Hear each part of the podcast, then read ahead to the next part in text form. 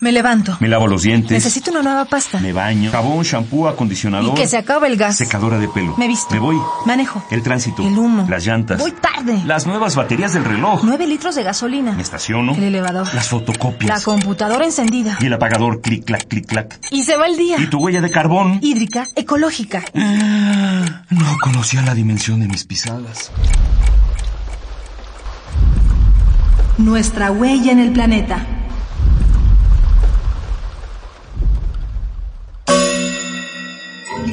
Residuos. En un mar de basura. ¿Es basura la basura?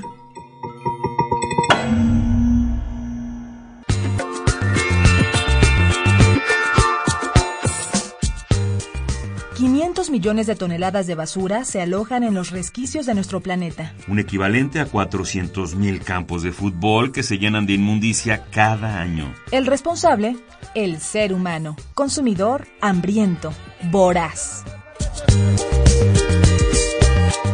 A finales del año 2011, la Ciudad de México declaró el cierre del mayor basurero urbano del mundo, el Bordo Poniente, que acumulaba diariamente 12.600 toneladas de desperdicios.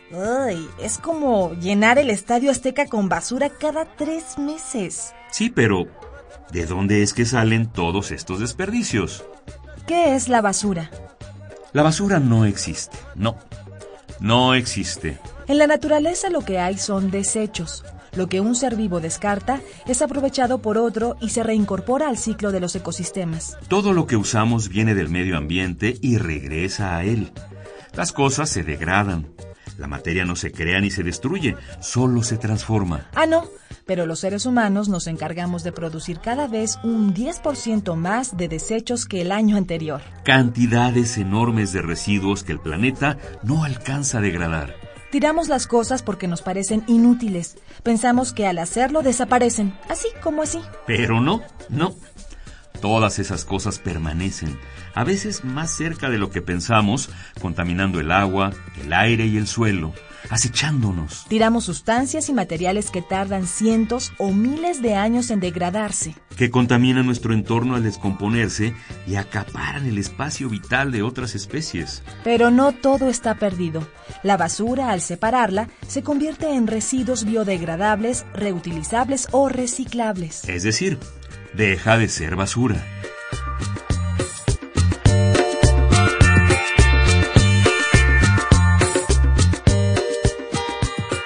En México, 35% de los residuos sólidos se depositan sin control en tiraderos a cielo abierto, calles, ríos y bosques. Hay quienes todavía se niegan a separar sus residuos con la excusa de que después se mezclarán de nuevo. Esto es un mito.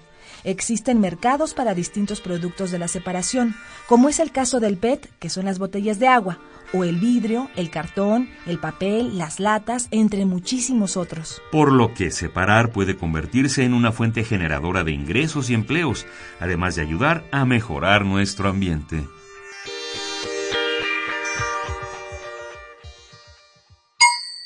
Ecopuma. Tres ideas para que hagamos la diferencia.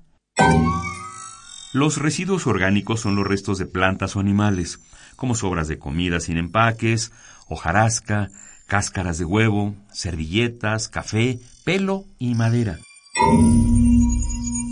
Los inorgánicos pueden separarse en reciclables, como papel, cartón, vidrio, aluminio, tetrapac y PET.